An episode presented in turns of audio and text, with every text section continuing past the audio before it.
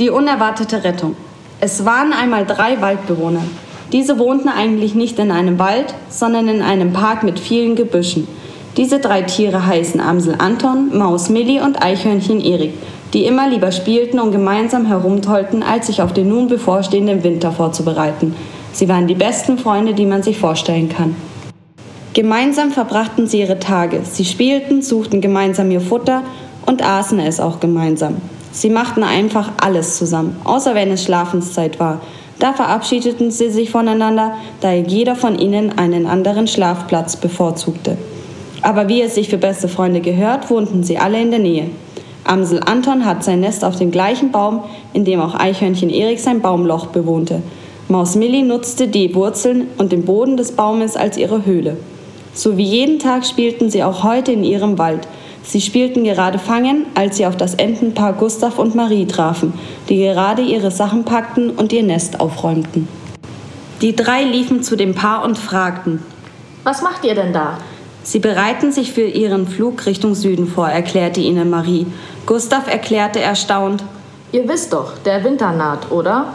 Und für uns ist es hier viel zu kalt. Deswegen ziehen wir so lange in wärmere Gegenden und kommen nächstes Jahr im Frühjahr wieder zurück. Habt ihr schon eure Vorräte denn aufgefüllt? Ihr wisst doch, wie wichtig das ist. Die drei lachten und Amsel Anton erwiderte, Ach, macht dir keine Sorgen um uns. Wir haben noch genug Zeit. Solange es noch warm und hell ist, wollen wir lieber draußen spielen. Mit diesen Worten verabschiedeten sich die drei. Marie blickte ihnen sorgerfüllt hinterher. Gustav tröstete sie. Keine Sorge, mein Liebling, Sie werden schon wissen, was Sie tun. Tage später, als die Tage kürzer werden und es immer kälter wird, erinnerten sie sich an die Worte von Ente Gustav, da der Boden langsam einfror und die Nahrungssuche immer schwieriger wird. Die Bäuche der drei Waldfreunde grummelten vor Hunger. Sie zitterten vor Kälte, als sie zwischen den Bäumen und unter den Blättern nach Essen suchten. Da meinte Eichhörnchen Erik zu seinen Freunden, Ach, hätten wir nur auf Gustav gehört, dann wären unsere Bäuche jetzt voll und uns wäre nicht so kalt. Amsel Anton antwortete ihm, während er seine Flügel um sich schlang.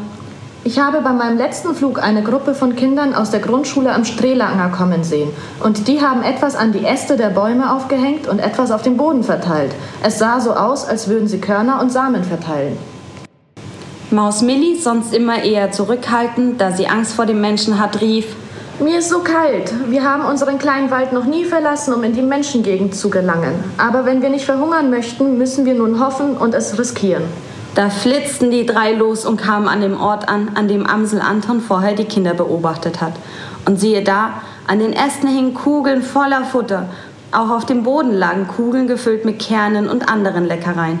Perfekt für Maus Milli, da sie ja nicht an die Äste hinaufgelangt. Die drei Tiere waren überglücklich und stopften sich ihre Bäuche voll. Eichhörnchen Erik nahm auch gleich noch Vorräte für sein Baumloch mit. Voller Freude sprach Millie.